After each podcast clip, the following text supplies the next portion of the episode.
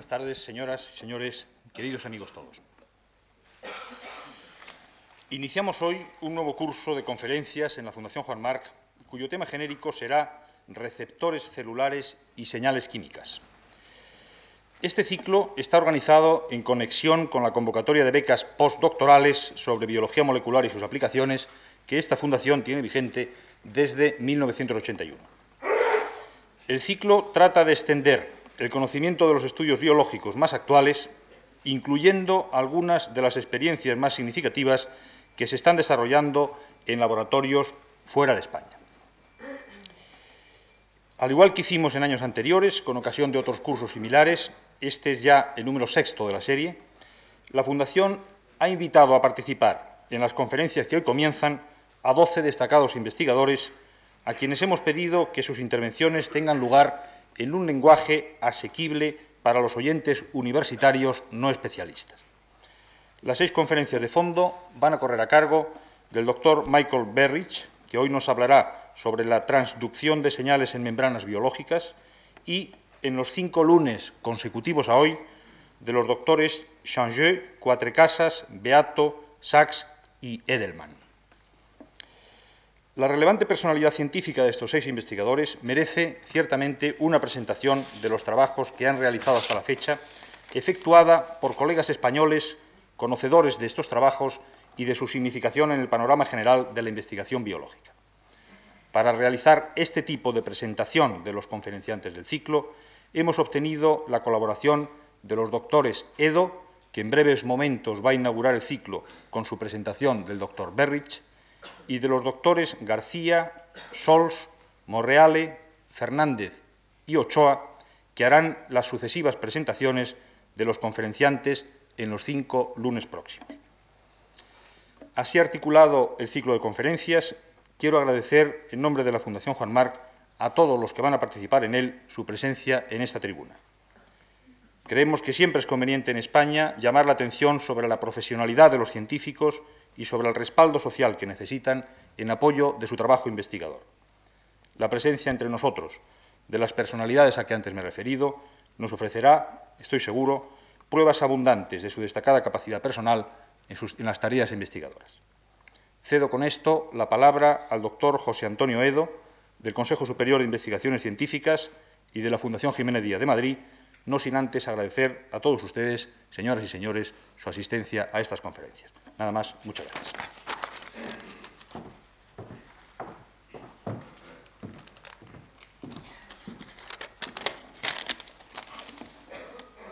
Buenas tardes. Tengo el placer de presentarles a nuestro invitado de hoy, el doctor Michael Burridge, cuya conferencia inaugura el ciclo que sobre receptores celulares y señales químicas nos ofrece tan generosamente la Fundación Juan March este año. El doctor Michael Burridge nació en Rhodesia, la actual Zimbabue, donde cursó inicialmente sus estudios universitarios y se graduó como Bachelor of Science en 1960 con las máximas calificaciones en el University College de Rhodesia, Nyasalandia. Cinco años más tarde, el doctor Burridge marchó al Reino Unido, donde se graduó como doctor en ciencias en la Universidad de Cambridge. A continuación, el doctor Burridge marchó a los Estados Unidos, donde permaneció un año en la Universidad de Virginia y tres en la Case Western Reserve University, en la ciudad de Cleveland, una universidad con una gran tradición en el campo de los mensajeros intracelulares, puesto que fue allí donde Earl Sutherland en 1958 caracterizó el adenosin monofosfato cíclico o AMP cíclico. El doctor Burridge regresó en 1969 a la Universidad de Cambridge, donde ha permanecido hasta la actualidad y donde es, ostenta el cargo de Senior Principal Scientific Officer en la Unidad de Neurofisiología y Farmacología de Insectos. La magnitud de su labor investigadora es ilustrada por el hecho de que es autor de más de 120 trabajos científicos publicados. El doctor Burridge es fellow del Trinity College de Cambridge y en 1984 fue elegido fellow de la prestigiosa Royal Society.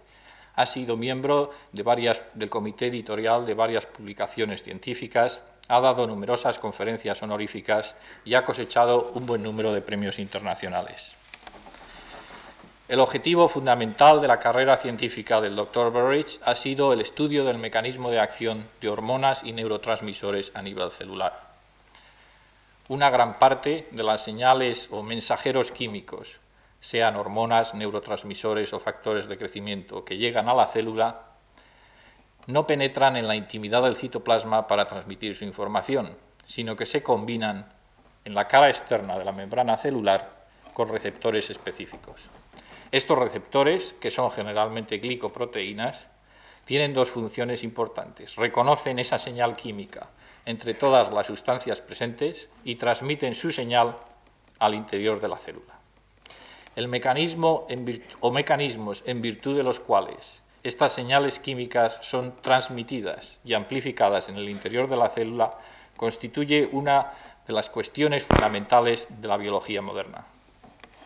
Earl Sutherland fue quien primero describió un sistema capaz de realizar estas funciones.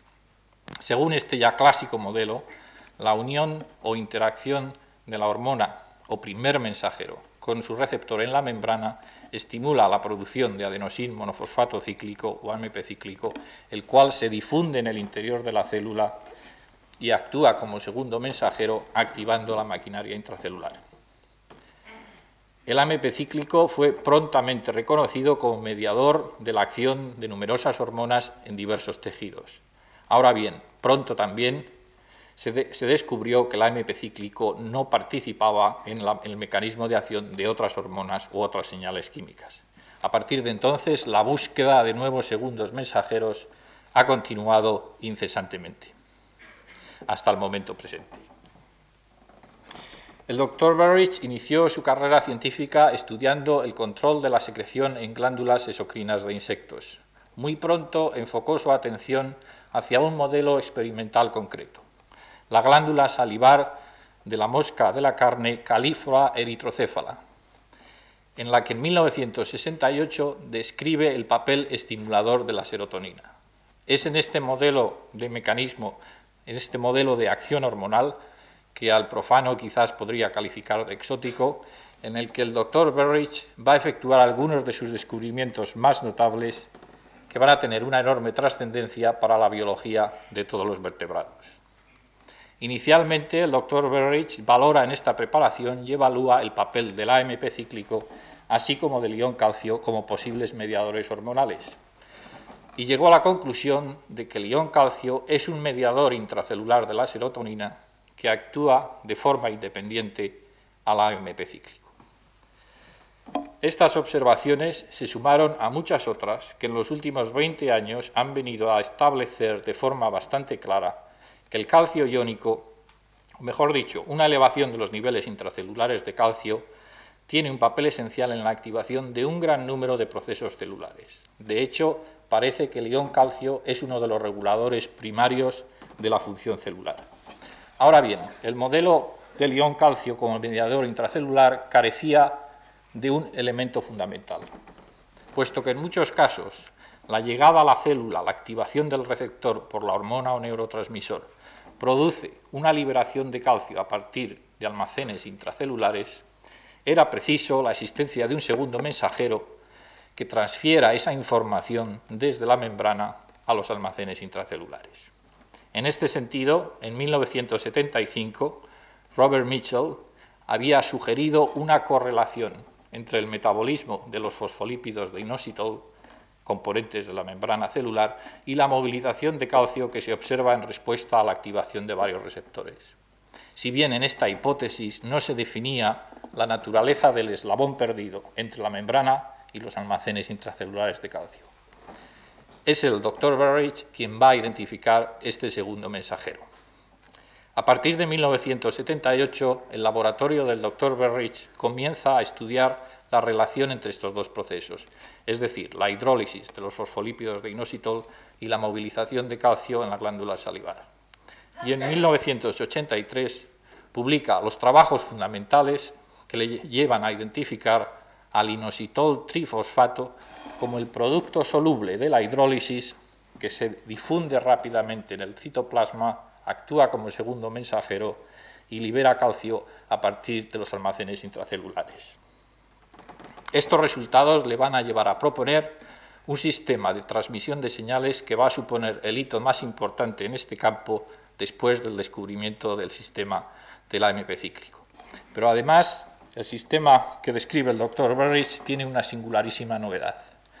Además de este segundo transmisor soluble, el inositol trifosfato, la hidrólisis del fosfolípido sustrato va a generar una molécula de diacilglicerol, el cual permanece en el plano de la membrana, donde se comporta también como un segundo mensajero adicional.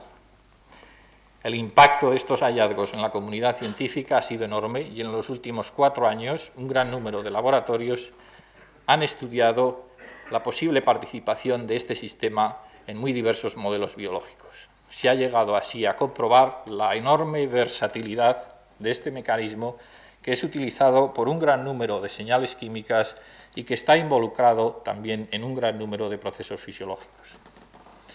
El laboratorio del Dr. Burridge ha seguido teniendo y sigue teniendo un papel protagonista en este desarrollo y obviamente en su conferencia podremos aprender cuál es el punto de vista más actual acerca del funcionamiento y significación biológica de este nuevo mecanismo de transmisión de señales.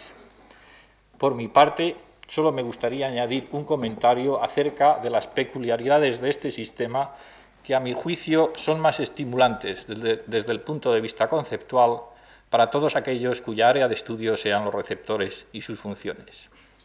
En primer lugar, este mecanismo subraya la importancia de un fosfolípido en la transmisión de señales y, por tanto, nos hace atribuir o restituir la atención debida al componente lipídico de la membrana celular, considerada a menudo como una mera barrera hidrófoba e infravalorada en favor del papel estelar de las proteínas.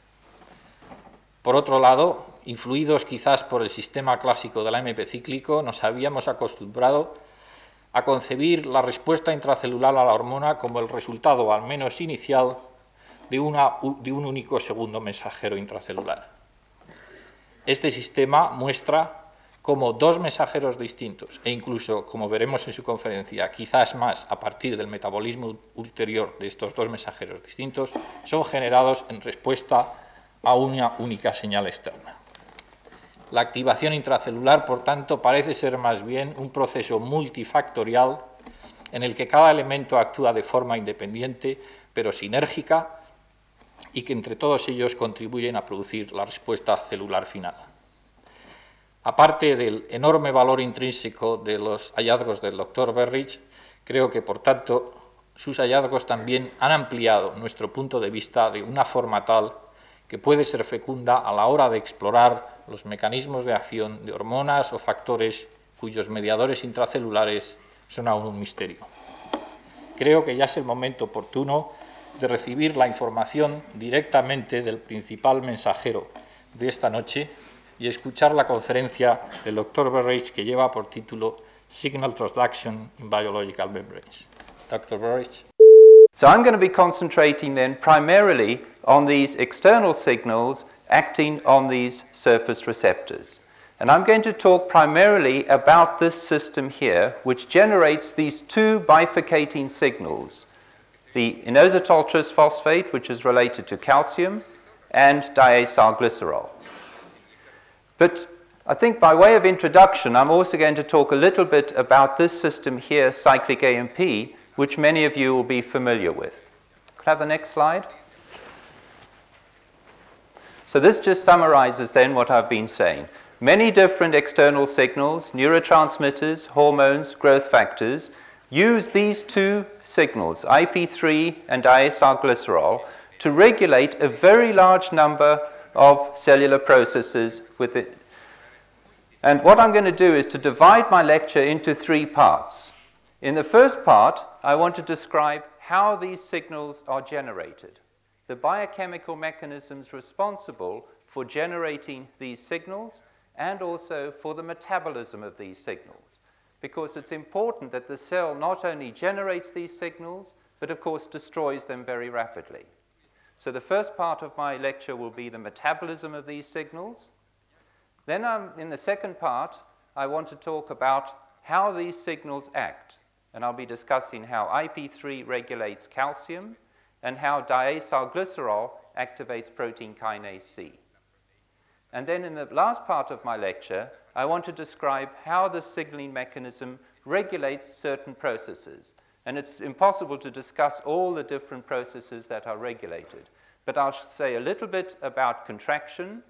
I'll say a little bit about photoreceptors, a little bit about control of growth, control of DNA synthesis, and then finally, I'd like to say something about the nervous system because this receptor mechanism is going to play a profound role in the brain, very important role, particularly in neuromodulation. Could I have the next slide, please? So this slide now summarizes this concept of transduction. And by way of introduction, I'm going to just briefly describe the cyclic AMP system over here. And the important thing about transduction is that it involves three separate proteins in the membrane. One protein which detects the external signal, and then a protein in the middle here which we can refer to as a transducer. It converts the external signal into the internal message. And this transducer activates an enzyme located within the membrane which converts ATP to cyclic AMP. So what we have here is a highly phosphorylated precursor, ATP, which is converted to cyclic AMP. Now, if we now look at this inositol lipid system, we see basically the same system.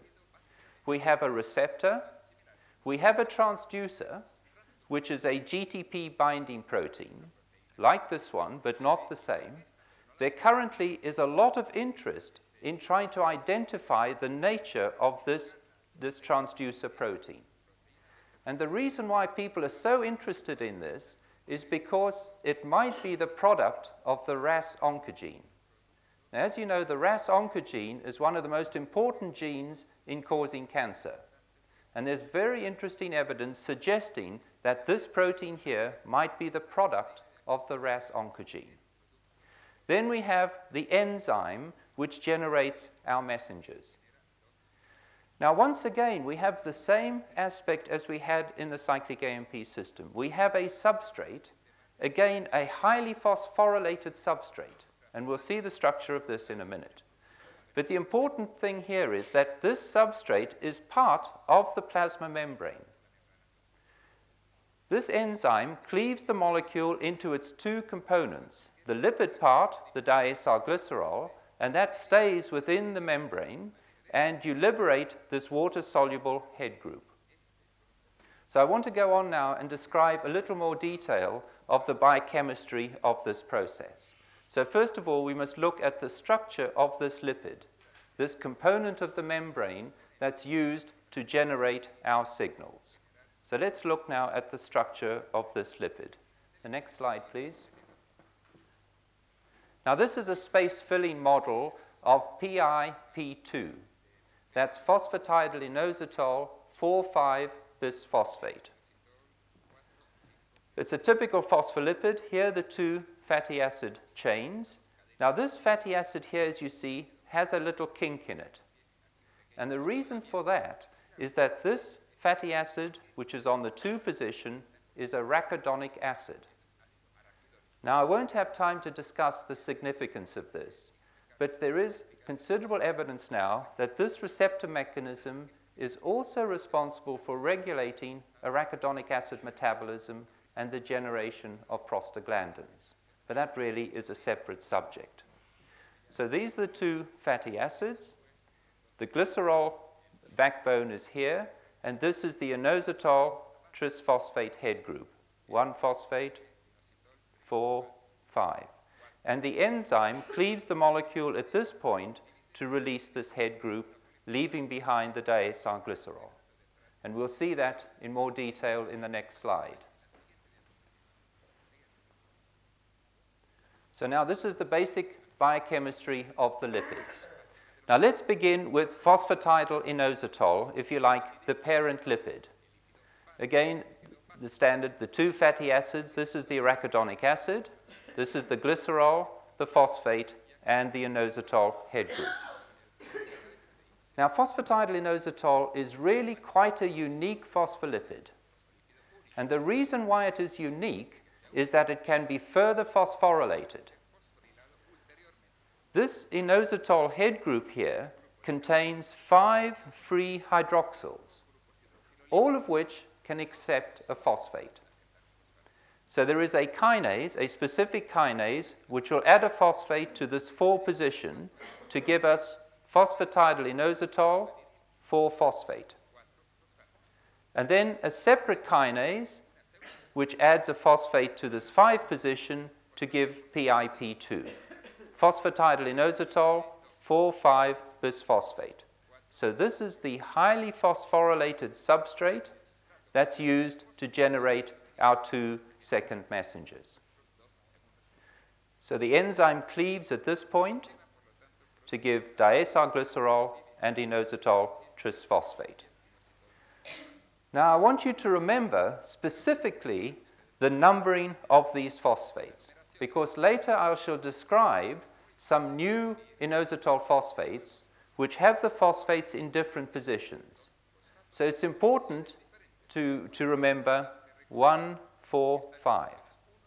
That is, the first molecule that's released from the membrane is inositol 1,4,5 trisphosphate.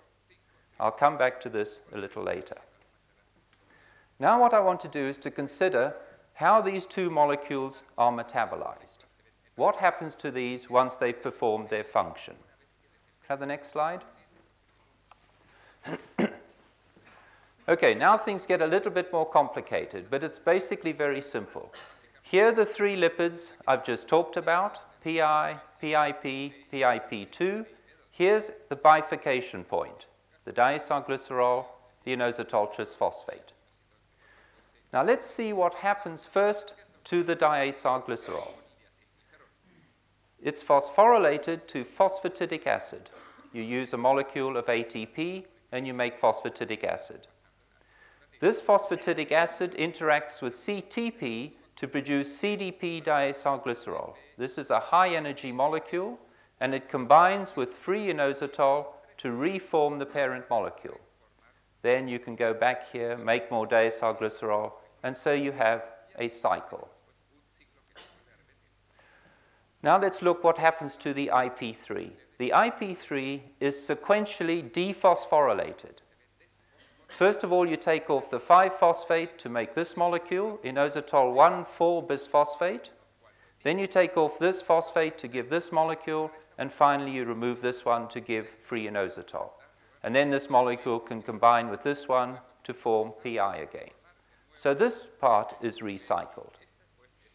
Now there's a lot of interest in this final step because it can be inhibited by lithium.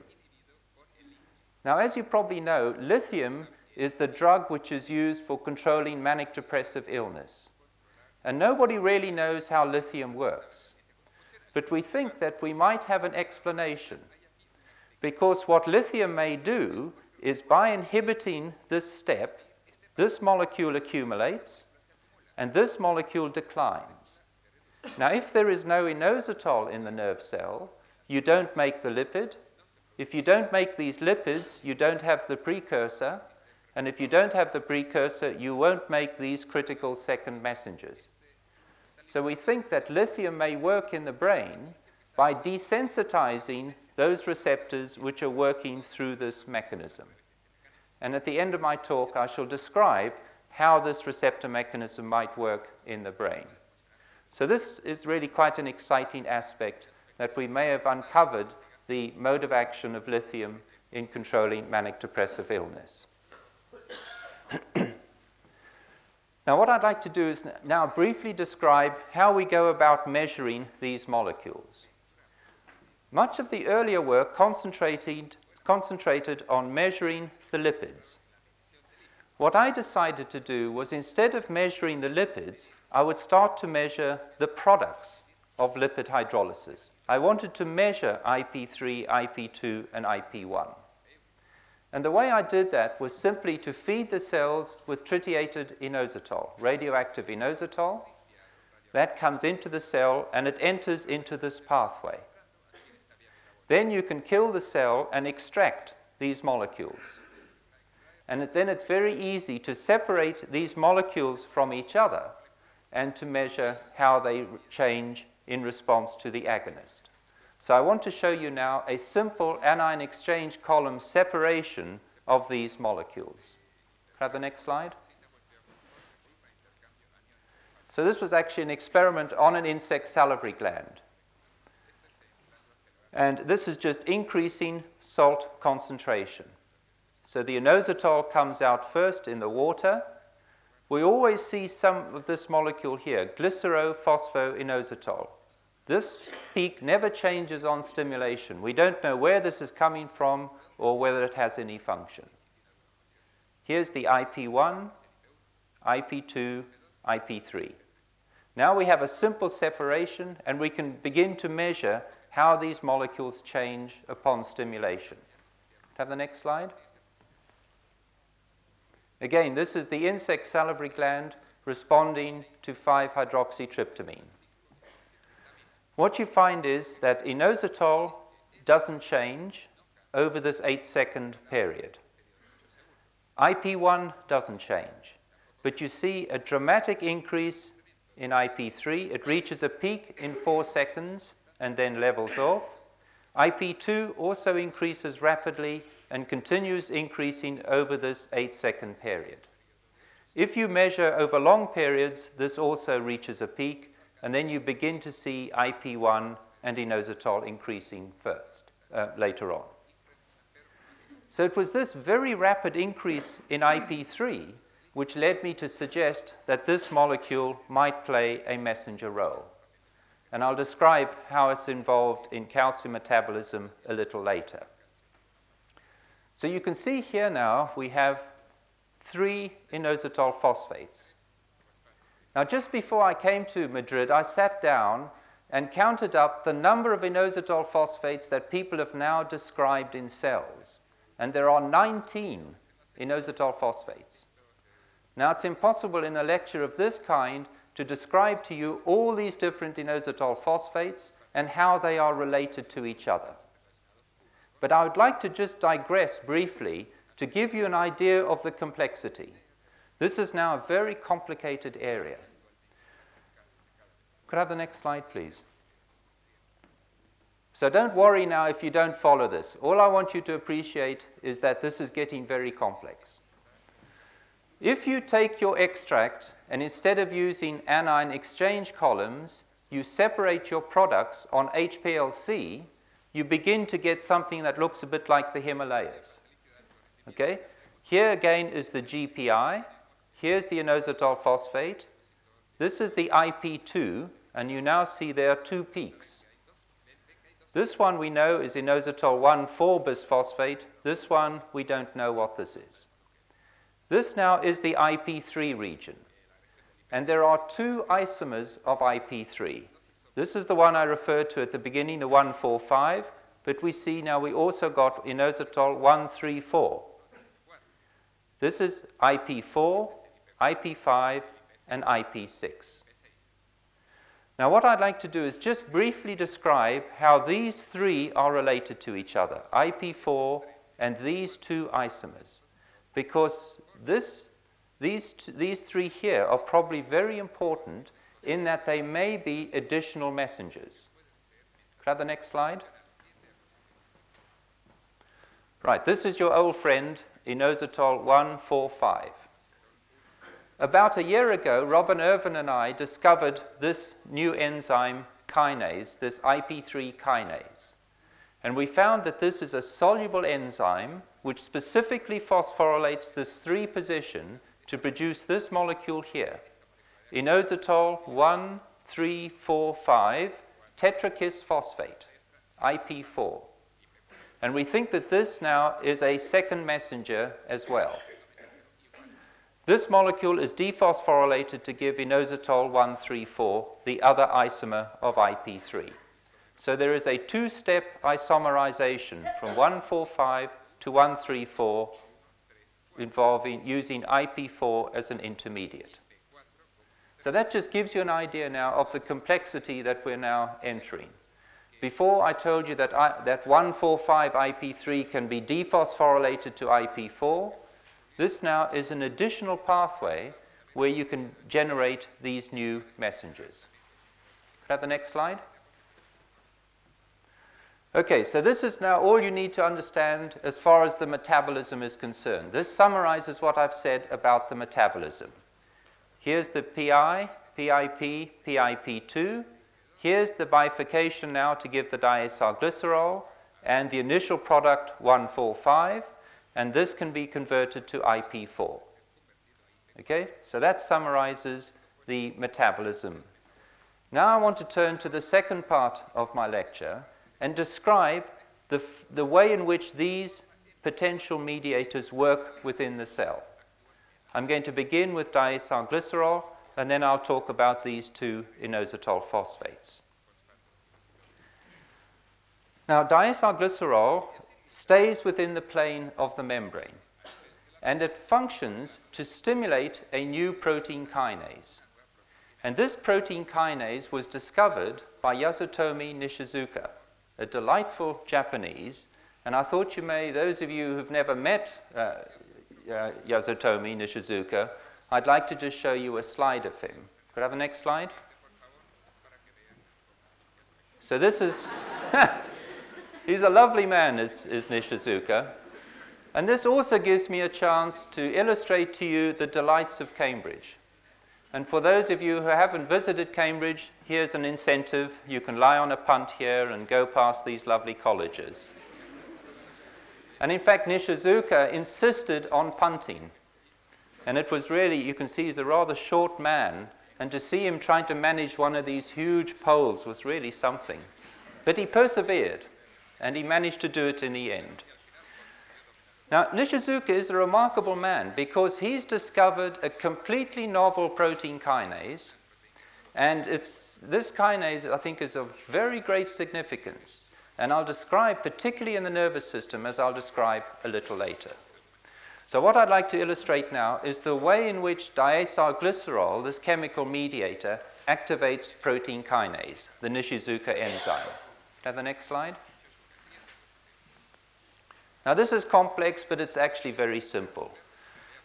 What seems to happen with protein kinase is that it exists either as a cytoplasmic form or a membrane-bound form. And when you activate the enzyme, there's a translocation from the cytoplasm into the membrane. So here we have our receptor mechanism generating diacylglycerol and IP3 and calcium. And it seems that the calcium plays an important role in translocating the enzyme from the cytoplasm into the membrane. And when it's in this form, the enzyme is in a primed condition. And it's now ready to be activated by diacylglycerol. So diacylglycerol binds to the enzyme to form this active complex. And this active complex requires diacylglycerol, calcium, and phosphatidylserine. And the enzyme is now able to phosphorylate various proteins. When the diacylglycerol is removed to phosphatidic acid and metabolized, then you get the enzyme coming back to its inactive state. So it's a very simple activation process. There is another mechanism which Nishizuka discovered, and that's proteolytic cleavage of this enzyme to form these two products. And this is of some interest because when you stimulate cells to grow, there appears to be a cleavage of protein kinase C into its two components. And this part here is constitutively active, and it's been referred to as protein kinase M. It doesn't, need, it doesn't require calcium, it doesn't require diacylglycerol. It will just go about phosphorylating proteins. But at the moment, the real significance of this proteolytic step is unclear. The main activation is through this pathway here. Okay, that's so much for diacylglycerol. I'd now like to turn to the, the uh, inositol phosphates. Could I have the next slide? Now, as mentioned in the introduction, there was a major problem in trying to understand calcium homeostasis because in cells, calcium, this, the calcium signal can be de derived from two sources. It, of course, can come in from the outside across the plasma membrane, or it can be released from an intracellular store. And in the 1970s, there was lots of evidence that a major part of the calcium signal was derived from intracellular stores. So there was a major problem in trying to understand how the signal got from the receptor to the store. And this is where inositol trisphosphate came in. Now, initially, it was difficult to test inositol trisphosphate because it's a highly charged molecule and will not cross the membrane. So we had to devise techniques for studying IP3. And they're summarized in the next slide. So the two main techniques are summarized here. One can either inject IP3 through a pipette, or one can permeabilize cells using a detergent such as saponin. Now IP3 can pass through the holes in the membrane. Now, all the evidence we have at the moment is that IP3 acts to release calcium from the endoplasmic reticulum. Now, the endoplasmic reticulum has a calcium cycle. Calcium is pumped into the endoplasmic reticulum and it leaves passively across this channel. And all the evidence is that IP3 acts to stimulate this passive release of calcium. It has no effect on the pump. And this action of IP3 in releasing calcium requires potassium. And the potassium acts to neutralize the charge. Because when calcium moves across here, there's a movement of charge, and you get a parallel movement of potassium. So that summarizes the action of IP3. It seems to work primarily by releasing calcium from the endoplasmic reticulum. But we know, as I mentioned earlier, that calcium can also come in across this membrane. And it seems now from the work which was published in December by Robin Irvine that this might, might involve this new inositol phosphate. Could I have the next slide? Now, before I get to that, I'd like to just show you just a little bit of data which we got to show this effect of IP3 on calcium metabolism. We can monitor the flux of calcium by using radioactive calcium. So if you feed the cells with calcium, they get, the calcium gets taken up into the endoplasmic reticulum until you reach equilibrium. And then when you add IP3, you can see here, you release about 50% of the calcium from the endoplasmic reticulum. And this is a beautifully reversible process. You take the IP3 away, and the calcium comes back. You give it some more IP3, and the calcium is released. Have the next slide? So this slide now summarizes, if you like, the mode of action of these mediators. I talked earlier about diacylglycerol activating protein kinase C.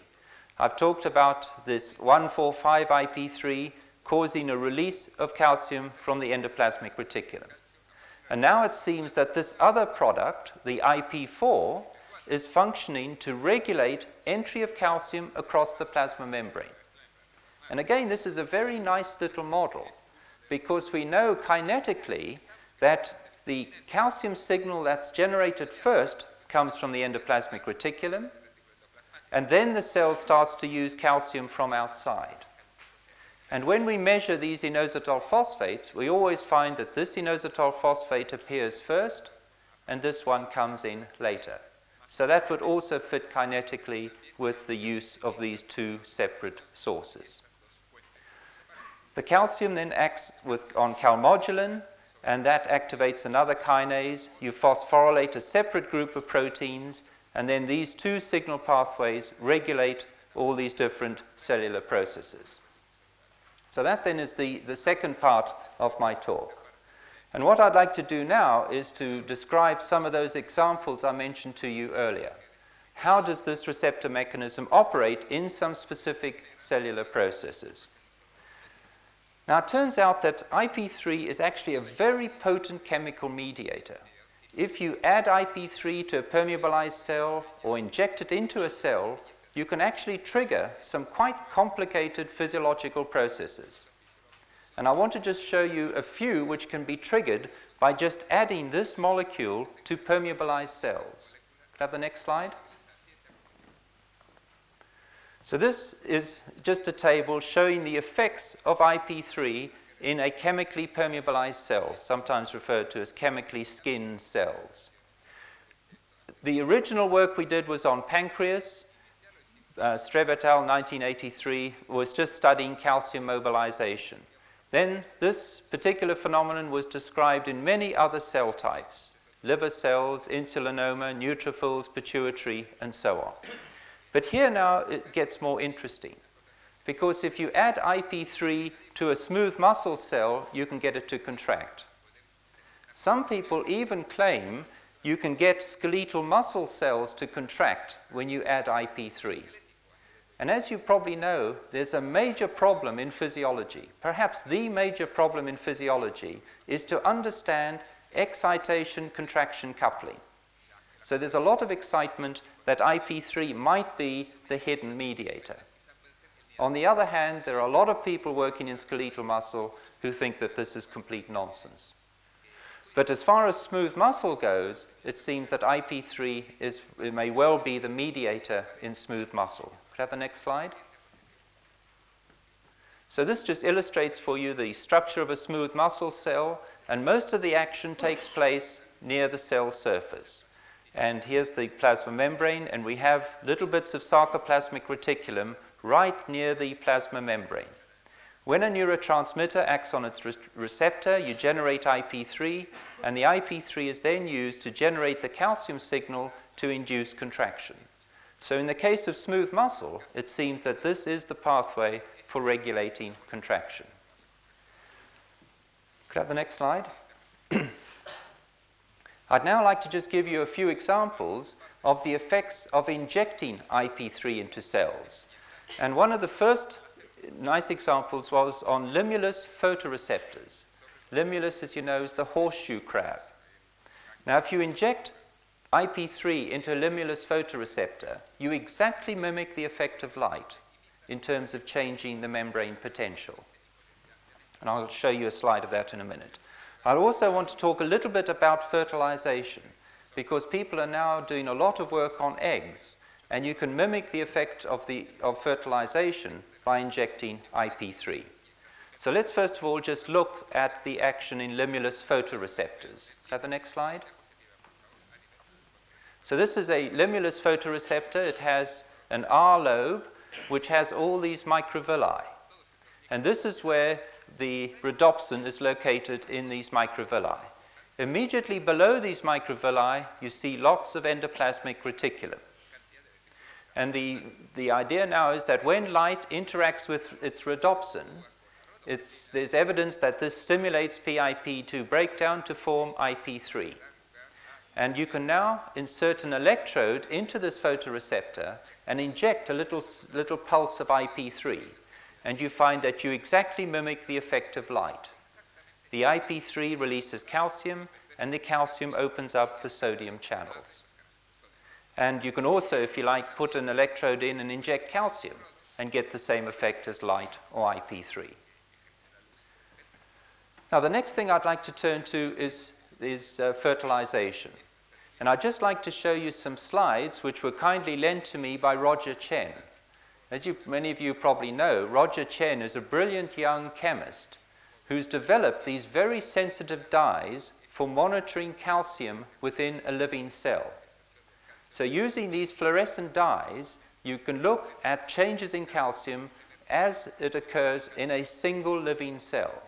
And he has these rather nice pictures of a sea urchin oocyte that has been fertilized. Could I have the next slide? So this now is a sea urchin oocyte containing this dye called Fura2, which is a very sensitive dye for calcium. And the intensity, the fluorescent intensity, has been color coded using a computer so that low calciums are blue, whereas high concentrations of calciums are red. And in this resting egg, you can see a nice general blue color. Now let's see what happens when we fertilize this egg. Have the next slide. And quite a dramatic change. At the point of fertilization, a tremendous increase in calcium concentration. And this is nine seconds after fertilizing the egg. And if you went on and studied this a bit later, the whole egg becomes red. Could I have the next slide? Now, there's strong evidence that when you fertilize the egg, again, you get the same old boring story PIP2 being broken down and this transduction mechanism being induced. What's nice is that you can exactly mimic this fertilization event simply by putting an electrode into the cell and again injecting IP3. And it's the IP3 releasing this internal calcium which triggers these early events. In addition to triggering an increase in calcium, you also get a change in pH. When you fertilize an egg, it seems to release acid. There's the activation of a sodium hydrogen exchanger. So there are two major ionic events which occur at fertilization an increase in calcium and an increase in pH. And what's fascinating is that when you stimulate cells with growth factors, you see exactly the same two ionic events. Could I have the next slide? So I've tried to summarize that on this slide.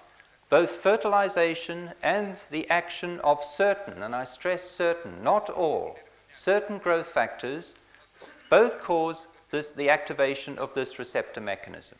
And it's the IP3 which gives the calcium signal, and it's the DG acting through the Nishizuka enzyme C kinase, which activates the sodium hydrogen exchanger. So here we have a very nice example of one pathway regulating one event and the other pathway regulating this change in pH.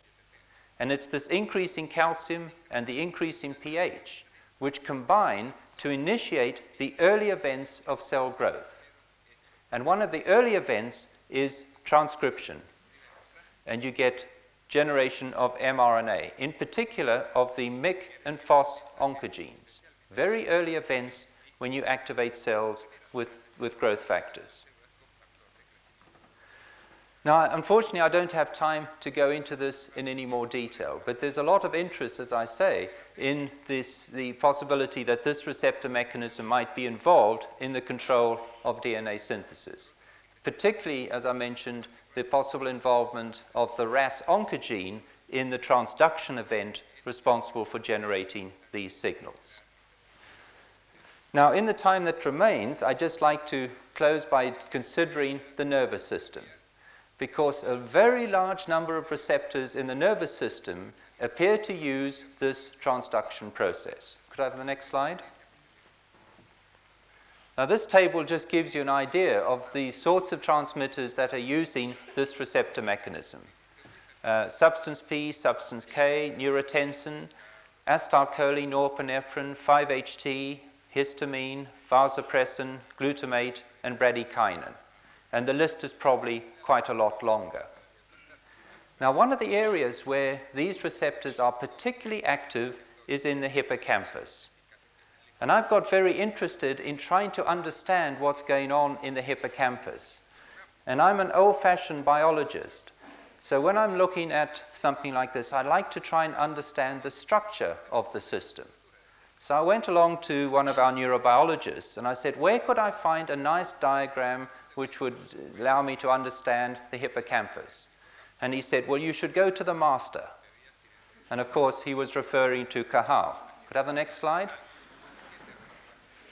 And this is the diagram from the master. And it really is quite remarkable when you look at the kind of detail that he was able to arrive at. The hippocampus really involves this region here, the dentate gyrus, which has these granule cells, and really beautiful, these mossy fibers, and you can see all these little um, bulbous regions on these mossy fibers. The organization of these pyramidal neurons. You can actually see the spines out in the, in the region over here, the little spines, dendritic spines. These fibers in turn give out these collaterals which activate other pyramidal neurons and so on. Much of the modulation within the hippocampus arrives by fibers coming in from this fimbria region. The acetylcholine, you have fibers bringing acetylcholine in here, norepinephrine, 5-HT. And all of these appear to play a role in modulating neural activity. So I'd just like to give you two examples where this receptor mechanism might modulate both presynaptic events and postsynaptic events. So we'll look first at presynaptic events. Could I have the next slide? So this is what happens at a typical synaptic ending, and you'll all be familiar with this. The action potential invading the synaptic ending, and it opens up voltage-dependent channels. Calcium flows into the cell, and the calcium triggers the release of exocytosis.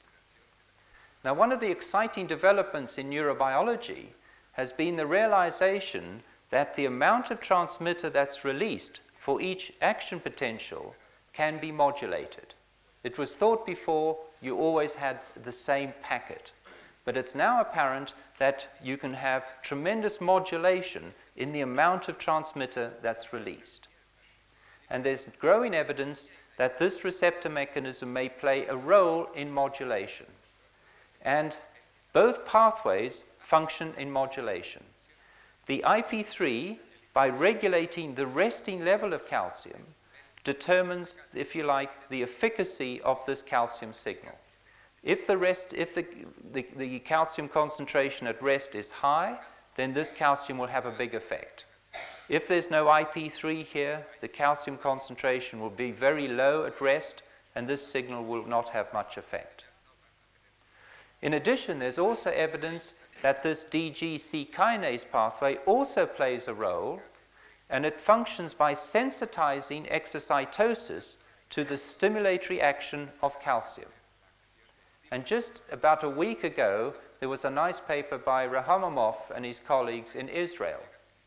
And he showed that in, the, in skeletal muscle, in transmission at the level of the skeletal muscle, if you add a stimulator of protein kinase C, you tremendously potentiate neurotransmission at the level of the skeletal muscle. So that was a nice example of presynaptic modulation. Now I'd like to turn briefly to postsynaptic events. Can the next slide? Now, in discussing postsynaptic events, I'd like to just briefly digress to consider the aspect that transmitters are packaged in this presynaptic ending and they're often co-localized. You have at least two, and sometimes even more than two transmitters in a single synaptic ending. And Tomas Hökfelt, of course, has studied this aspect in great detail. And he has many tables of the kinds of transmitters that are co-localized. And what I find really interesting is that one of these transmitters is always, if you like, you can refer to it as a classical transmitter. It acts on an ion channel to give you rapid transmission. And this is what, as I say, Changeux will be talking about in his lecture next week. But the other transmitter, which is co-localized, is often a calcium mobilizing transmitter that works through this receptor mechanism. And I think that this receptor mechanism then plays a major role in regulating the excitability of this neuron and it has three output signals. Unfortunately, I don't have time to discuss this prostaglandin pathway. But there's an intriguing possibility that the prostaglandins that are generated by this receptor mechanism may provide a way of getting information back to the presynaptic ending. I just want to concentrate on the two pathways that I've been dealing with. There's evidence that the IP3 calcium pathway acts to open potassium channels, and of course, if you open potassium channels, you hyperpolarize the membrane and the nerve, the excitability declines. The DGC kinase pathway, on the other hand, seems to have the opposite effect on potassium channels. It acts to close potassium channels. This is very diagrammatically, but usually separate potassium channels. So there's now lots of evidence in many different nerve cells that DGC kinase functions to close potassium channels. And I believe that this is perhaps its major action within the nervous system, is to regulate the excitability of neurons through this effect on potassium permeability. Evidence is now appearing that these two effects are separated in time. So when you stimulate these receptors, initially you see hyperpolarization due to this effect, and then later you see a longer lasting depolarization due to this effect over here. So the two receptor pathways are separated in time. Have the next slide. In conclusion, then, what I've tried to do in this lecture is to describe to you the basic elements of this new transduction mechanism. And the main feature of this transduction mechanism is the utilization of a component of the membrane, PIP2, this inositol lipid, which is then cleaved to give these two initial second messengers. The diacylglycerol, which remains in the membrane, activates protein kinase C, and that phosphorylates a certain group of proteins. The water soluble component that's released to the cytosol functions to regulate calcium. And now we have evidence that this other polyphosphate, the IP4, may also be re- regulating calcium, but regulating the entry of external calcium. And then this inositol phosphate calcium limb then acts on another group of proteins. And these two groups then act together to regulate a large number of cellular processes. And I've really only been able to give you a few of these examples. But as you can see, there are many other examples within the cell. Thank you very much.